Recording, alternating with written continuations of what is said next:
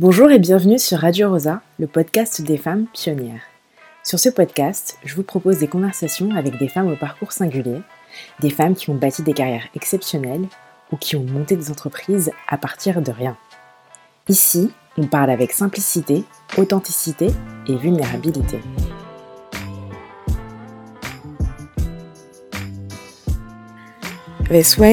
I'm going to switch it up and we are going to have the very first English speaking episode. My guest this week is Dulma Altan. I met Dulma online on a Facebook group. Hi, Dulma. Hi. How are you? I'm doing well. It's a beautiful day in Los Angeles. Okay, all right. It's quite gray here in Paris, so I'm I'm uh, glad that it's a beautiful day in LA. Uh, all right, so I will ask you to introduce yourself. So, saying who you are, where do you come from, and actually how we met. Yes. So, um, my name is Dulma, and I am the founder and CEO of Make Lane. We're building the masterclass for ambitious women. So, online courses and memberships designed to teach them how to start successful small businesses. Um, I uh, was born in Mongolia. I grew up in Sacramento, California, and uh, how we met. I actually don't precisely remember, but I think it was probably through the Girl Boss group online. Is that right? Yes, it's true. Okay. I remember. I remember as well. You have a good memory. okay, that's cool.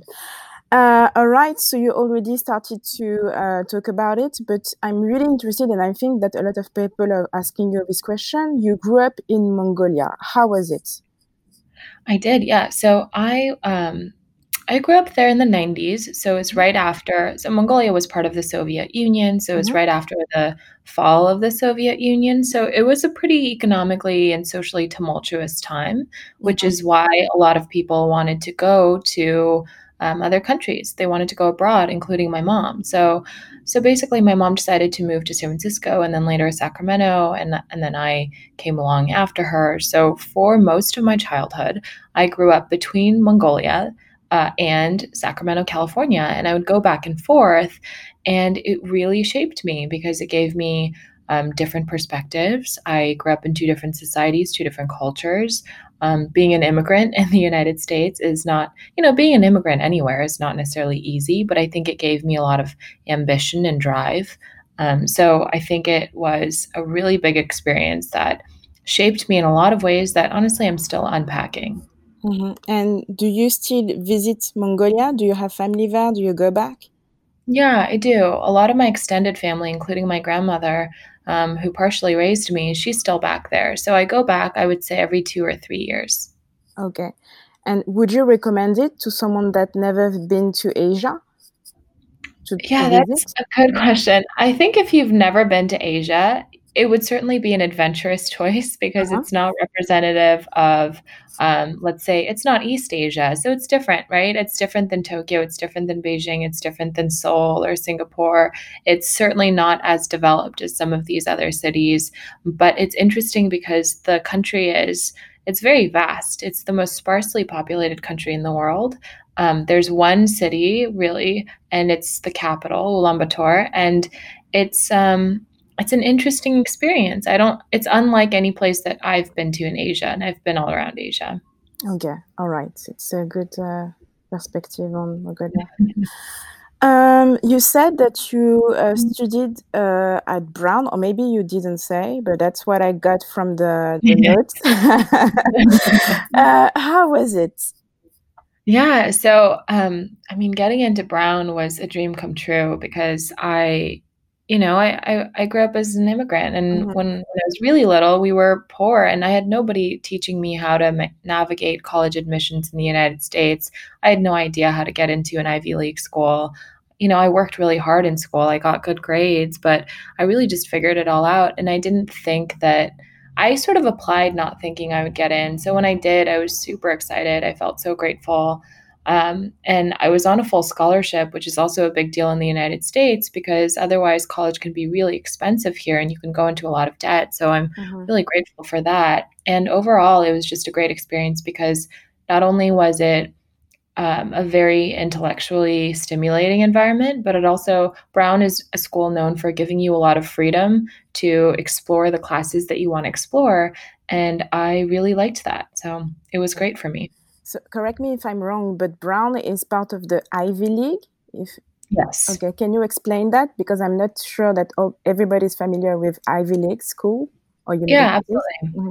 So the um, the Ivy League is basically sort of this consortium of I think it's eight schools in the United States that are um, that offer really high quality education. And they've also been around for a really long time because a lot of them, if not most of them, were founded before America became an independent country mm-hmm. from from Great Britain. So, um, so it's you know it's not necessarily that the best they are very good schools mm-hmm. there are other schools that are just as good if not better that are outside of the ivy league like mit or stanford um, but they have a certain kind of um, i guess heritage that they share and a, a certain caliber of education.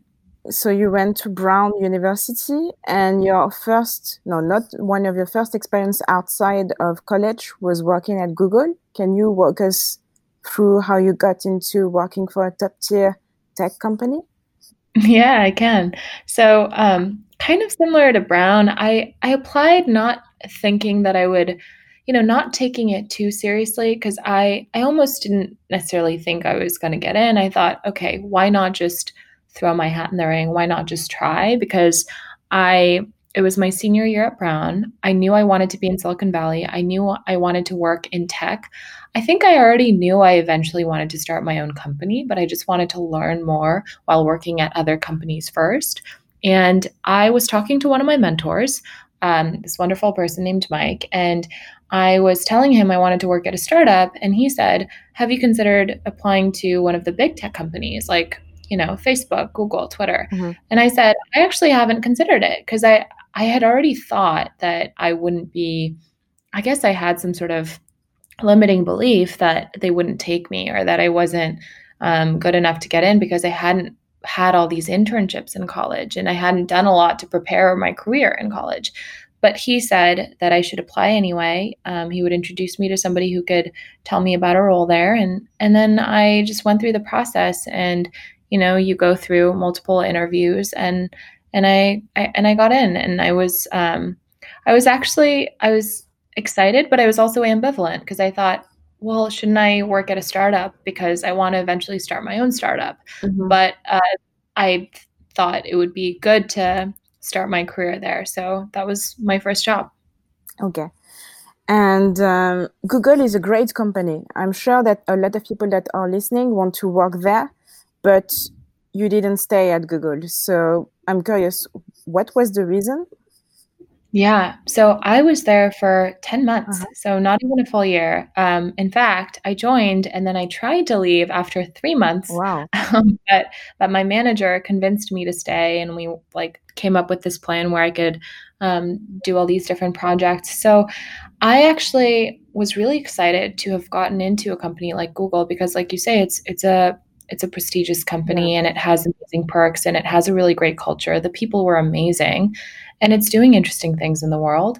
That being said, I didn't want to be in a corporate environment. I think I always felt a little conflicted about that. And at the end of the day, Google is a really large corporation. I just wanted to be building things from scratch. Mm-hmm. Um, and I also wanted to be working on things that felt meaningful to me. And AdWords didn't feel meaningful to me. Mm-hmm. And and i'm that's just how i'm wired as a person. I know there are a lot of people for whom it's a great opportunity and it's probably exactly where they should start their careers. But i knew that for me if i was working on a product or part of a team that was working on a product that didn't necessarily resonate with what felt meaningful to me then it would sort of drain me and um, and kind of zap me of um, enthusiasm for work. And and that felt sort of like something I wasn't willing to compromise on personally. So I knew pretty quickly it probably wasn't the right role. I, I was an ad, uh, account strategist, so I was helping small medium businesses with AdWords, and it was it was a great opportunity, but not the right. Um, it just didn't feel meaningful to me. So so I struggled with that for months. Mm-hmm. I struggled with, you know, should I stay? Should I go? It's such a good opportunity, but then I want to start a business. I want to work on things that I actually care about. Um, I consulted a bunch of people for advice, friends and family, got a bunch of different conflicting advice.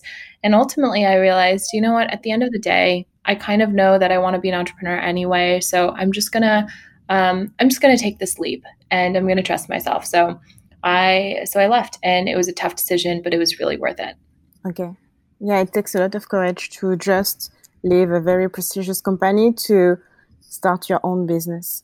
And um, the way I actually was introduced to you was through your first company, Potion. Um, mm. Can you tell us a little bit more about Potion? Yeah, so Potion was my first company. I started it in started working on it late 2017, launched it early 2018. So essentially the idea was how do we make it easier for consumers to find and discover and explore the best um, and most lux- luxurious natural fragrances. Because mm-hmm. the world of fragrance has a lot of different synthetic chemicals that for some people cause a lot of sensitivities. They either get headaches or nausea or different symptoms and you don't always know what's what goes into these fragrances. So i knew that whenever i tried you know natural fragrances they were gentler and and um, they didn't cause these different symptoms in me. So I thought I want to create a store that makes it easier for other consumers to find these fragrances. So I curated these different artisan perfume brands together. Um, and just invested like $10,000 of my own money, not, you know, in the scheme of things, not a whole lot of capital. I bootstrapped the business and got it off the ground. And for two years, I was just running every part of that business trying to scale it trying to you know navigate cash flow and inventory management and fulfillment and logistics and marketing and influencer outreach mm-hmm. and all the things so um, so that was my sort of crash course in in um, being an entrepreneur okay and can i still buy some perfume from Potion Actually, yeah. So I, I'm I am thinking of um, winding it down, but I still have some inventory. So you totally could. Okay, great. So I will go to the Potion uh, website then. Great. and uh, so from Potion, you said that you were trying to wind it down. You you transition into making another business. Yes. Okay. So so what happened with that was I when I was working on Potion, um, the kind of it's an e-commerce business right? Mm-hmm. i buy wholesale so i buy physical products in bulk from different suppliers and then i bring them all into one space and then i fulfill them myself. Um, and that actually is pretty tough in terms of margins and in terms of just making it work financially because when you buy basically in e-commerce you have to have pretty big margins uh, in order to be even able to scale, in order to be able to hire the help you need, in order to be able to run Facebook ads. And I didn't have that. So I was just toiling away for two years on this business and I couldn't really make it work. I couldn't make it scale because I just didn't have the the profit margins I needed. And so eventually I realized, wow, this is actually pretty hard. Um, and also you know, maybe if I had more support, maybe if I had more mentorship or a community that could help me navigate these very specific e commerce problems, then it would have helped me. Um, and so I had moved down to LA from San Francisco and I didn't know many people here. So I decided to start a community of women e commerce founders because I, I sort of selfishly wanted to connect with other cool women with their own brands. Mm-hmm. And also, I was seeing that there weren't a lot of groups for women e commerce founders, right? Like you have the groups like Girlboss or Create and Cultivate or Alpha or all these other groups, but they're more general. Yeah. And then you have commerce groups that are just full of what I call e-commerce bros mm-hmm. who only want to drop ship and, you know, all they care about is making money. And I thought that's not the kind of community I want. I'm going to make my own. So I did and that was Commerce Club. And that community grew to over a thousand women around the world with their own e commerce brands. And it was a passion project for me, but I was spending hours every day trying to nurture this community and organize all these live workshops with guest speakers and all these different things while I was still trying to make potion work, plus doing some freelancing to pay the bills. And then I realized, you know what? There's something here with this community. People are loving the, you know, workshops we're putting together and the programs that we're creating, the resources we're putting together and the events we're doing. So why don't I turn this into a platform? And at that point, I already knew Potion wasn't really a viable business financially and I decided to make the pivot. So that's how the idea for Make Lane was born. Okay. So Make Lane is live today. How is it going? It's going well. So we officially launched our first membership um, about two months ago. So essentially, what we're doing is we're creating the masterclass for women starting businesses, beginning with e-commerce. So what would it look like to find you know world class business mentors who can teach you about Facebook ads for e-commerce, who can teach you about shipping and fulfillment, who can teach you about, you know, cash flow projections is the event we had yesterday. And all of that would be designed to help women accelerate their businesses um, for a way more affordable rate than it would be if they had to pay all these people separately as consultants or agencies. And so we have a membership that launched two months ago. It's sort of still in beta. We're still sort of experimenting with what is exactly the platform that's going to be the most helpful for these women. But it's going well so far, and we're getting a lot of great feedback. Okay. And if I'm based in Europe, can I still, for example, attend two webinars? How is it working? Absolutely. Yeah. So all of our webinars um, are accessible to anyone. Um, we have free webinars, and then we have one for we have them for members only. And you can be anywhere in the world um, as long as you know the timing works for you. But even if it doesn't, a lot of people just watch the replays because okay. we have replays available for all the sessions. Okay, great. And uh, recently, I saw that you launched a side project, Startup Stork. Yes, I did. Yeah. So um, Startup Stork is sort of under the umbrella of Make Lane. Mm-hmm. And here's what it is. So basically, um, I don't know what it's like in other cultures. I don't know if it's like this in France, but in the United States, when a woman has a baby or when she gets married, um, her friends or her family will throw her what's called a shower, like a either a baby shower if she's having a baby, or a bridal shower if she's becoming um, if she's getting married. Mm-hmm. And people just you know throw a little party and they celebrate her and they give her gifts. Especially for a baby shower, people bring all kinds of gifts having to do with taking care of a baby. And, you know, because those costs can definitely add up. So it helps to have your community come together and help you with that. And one thing that I really believe in is I think now, especially today in the 21st century, we should be celebrating the milestones in a woman's life that are beyond just you know family related because the value of a woman is not just when she becomes a mom or becomes a wife we should be celebrating her when she starts a business or makes a really significant career jump. And I think that the idea of a business shower really captures that. So, what would it look like if when a woman started a business, her community, her family, and friends came together around her, maybe in a socially distanced way during COVID, mm-hmm. and um, and basically threw her a party and celebrated her and supported her, and then maybe even bought her things that had to do with her business that could support her, or if they chipped in with some of the costs of starting a business. So. I think that would be a really cool tradition. So that's how the idea for Startup Stork got started. Um, and it's like I said, it's sort of part of Make Lane. It's it's sort of a side project, but it also kind of relates to what we're trying to do with Make Lane. So we're currently coming up with some really interesting ways to um, relate Startup Stork back to Make Lane. So stay tuned for that. Okay, all right. And you said that it's another way. Make Lane is another way to celebrate women. Um, maybe there is one woman, or maybe women that inspire you uh, in business, but also in life. Who are they? And why? Yeah, I, you know, I have trouble always picking one person. Mm-hmm.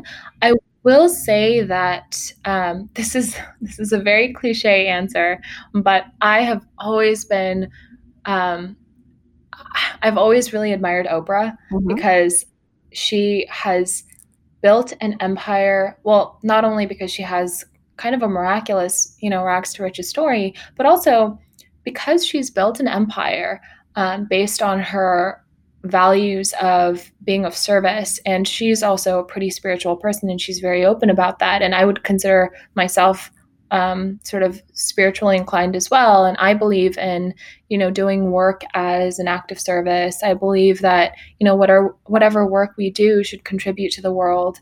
Um, and she's been able to apply those beliefs so well and so powerfully and in such an inspiring way. And I think she's a great emblem of the fact that it's possible to do both. It's possible to achieve this kind of worldly success um, in this, you know, very problematic system of capitalism, but also to do it in a way that um, adheres to your values. So I really love Oprah.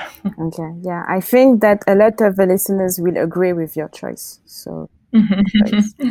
um, do you have any kind of professional or personal anecdote to share? Professional anecdote. So, I I have I have different anecdotes that all kind of point to the same thing. So I'll pick one for you. Mm-hmm. Um, and I think there's a lesson in here that I really believe in, which is, you know, essentially, I just really believe in reaching out to people that you admire, that you want to talk to, um, even if you don't think that they're going to respond. It's always worth asking. It's always worth asking. And you never know what the power of a cold email or a cold ask can be. So I'll illustrate an example. Um, I was once at this conference called HustleCon in the Bay Area. And one of the speakers was somebody who's, um, he was a founder, uh, he was the founder of Bonobos. So his name was Andy Dunn. And he had been writing these Medium articles that I thought were just so insightful and thoughtful and well written. And I really admired him. And I wanted to talk to him. I just wanted to connect with him. And he was one of the speakers at the event. And I wasn't sure how to connect with him because what I didn't want to do was after he gave his talk, I didn't want to be in this crowd of people mm-hmm. trying to talk to him. So I thought, okay, how do I figure out how to get backstage and meet this guy? So essentially, I figured out a way to pretend to be one of the people who were volunteering at the conference to serve coffee backstage. So I grabbed some coffee and snuck backstage and entered his room. he was probably a little alarmed to see me. In hindsight, maybe it was slightly creepy, but but I, I was basically like, "Hi, Andy. Uh, my name is Dulma, and I I really wanted to meet you. You were one of the people I most wanted to meet at this conference." And you know, he was surprised, but he was also really nice about it. And then um, we exchanged emails, and um, and I got to connect with him after that. So um, so, all of that to just illustrate the fact that I think it's important not to limit yourself to the conventional um, avenues to connect with people or to connect to opportunities. It's important to think about is there a side door? Is there a back door? Is there a creative way I can make this happen? So I would say that's sort of um, an anecdote that illustrates the importance of just making the ask and being resourceful. Okay, it's a great anecdote to share. and finally, do you have a favorite quote yeah, I do. Um, my favorite quote is it goes like this It's work is love made visible. And mm-hmm. even though it's my favorite quote, I don't exactly remember who said it. I think it might have been Kahlil Gibran, um, who was one of my favorite poets. But I just love this quote because this goes back to something we've touched on a few times in this conversation, which is just that I think work truly can be a way to not only express who you are and your values as a person, but also to contribute to society in some way, to contribute to creating the kind of world that we want to live in. And I think that's an important orientation to have, not only because it gives us meaning and energy and motivation, but it's also just a way that we can all play our part in creating the kind of world that we need to move towards. So, yeah, these are great words that you're sharing. Thank you so much for your time. I love how you speak. You're very precise, impactful. I would love to speak like you. I can't. I aspire to to be able to speak like you. So thank you so much. It's my pleasure. okay. Uh, I wish you the best with Make Lane, Startup Stork, uh, Potion also. And uh, you're more than welcome to come back uh, to continue our chat. Oh, I love that. Thank, Thank you. you. Bye bye. Bye. J'espère que cet épisode vous a plu. N'hésitez pas à le partager, à l'évaluer et surtout à vous abonner. Je m'appelle Gaëlle Poutou et je vous donne rendez-vous la semaine prochaine pour un nouvel épisode de Radio Rosa. Vous pouvez retrouver un nouvel épisode de Radio Rosa sur les plateformes Spotify, Apple ou Google. À bientôt.